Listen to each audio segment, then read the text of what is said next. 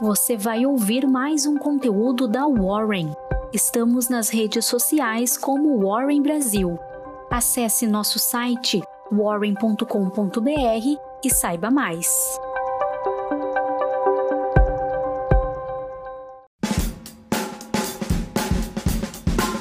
Bom dia, tudo bem? Eu sou a Maria Fernanda Quelhas, estagiária da área de análise de investimentos da Warren, e hoje eu vou te guiar pela sua Warren Call.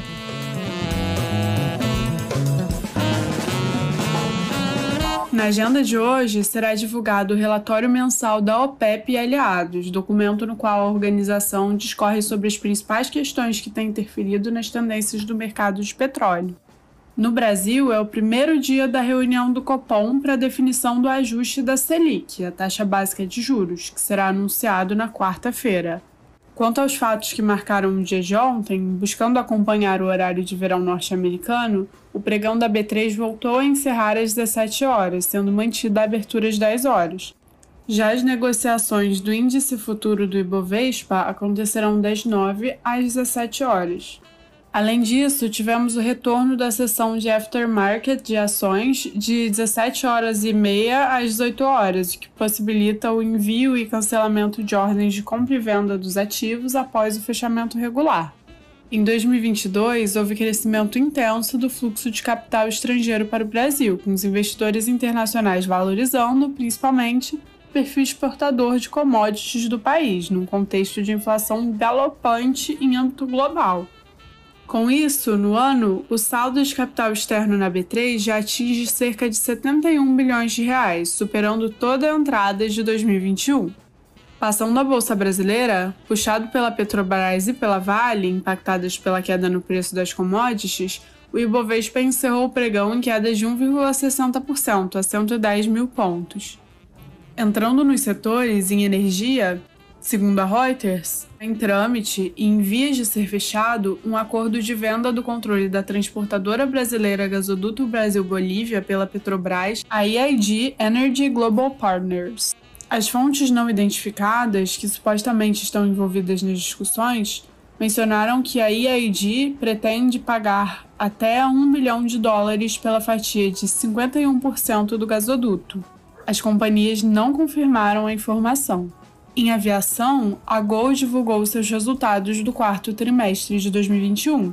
No período, a empresa reportou prejuízo líquido de 2,8 bilhões de reais, em contraste com lucro de 16,9 milhões de reais na comparação anual. Excluindo as despesas não recorrentes e o efeito da variação cambial, o prejuízo seria de 682 milhões de reais. Apesar do saldo negativo, a demanda cresceu 26,1% no trimestre na base anual, com o transporte de 6,5 milhões de passageiros.